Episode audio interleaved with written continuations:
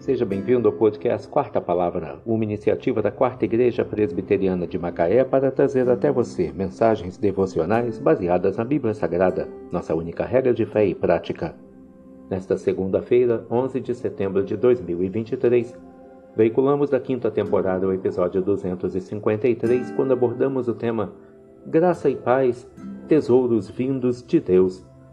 Mensagem devocional de autoria do Reverendo Hernandes Dias Lopes, extraída do devocionário Gotas de Esperança para a Alma, baseada em Filemão 1, versículo 3. Graça e paz a vós outros, da parte de Deus, nosso Pai, e do Senhor Jesus Cristo.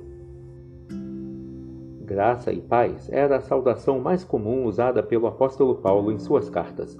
A graça é a causa da salvação e a paz é o resultado dela. A graça é a raiz e a paz o fruto. A graça é a fonte e a paz o fluxo que corre dessa fonte.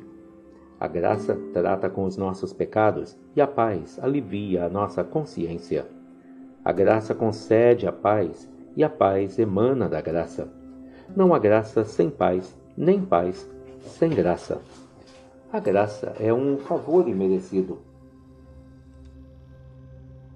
Graça e paz era a saudação mais comum usada pelo apóstolo Paulo em suas cartas.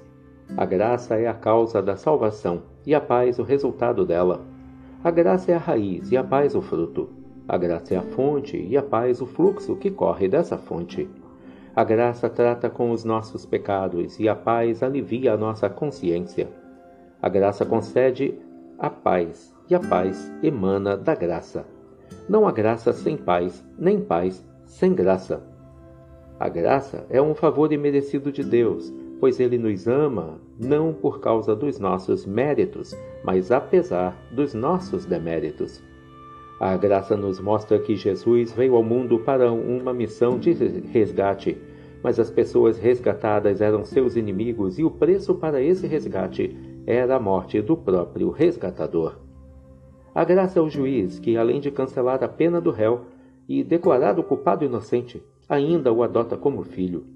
Por causa dessa maravilhosa graça, podemos ter paz com Deus e a paz de Deus que excede todo o entendimento. Graça e paz a vós outros, da parte de Deus, nosso Pai, e do Senhor Jesus Cristo. Filemão 1, versículo 3. Graça e paz, tesouros vindos de Deus. Que Deus te abençoe.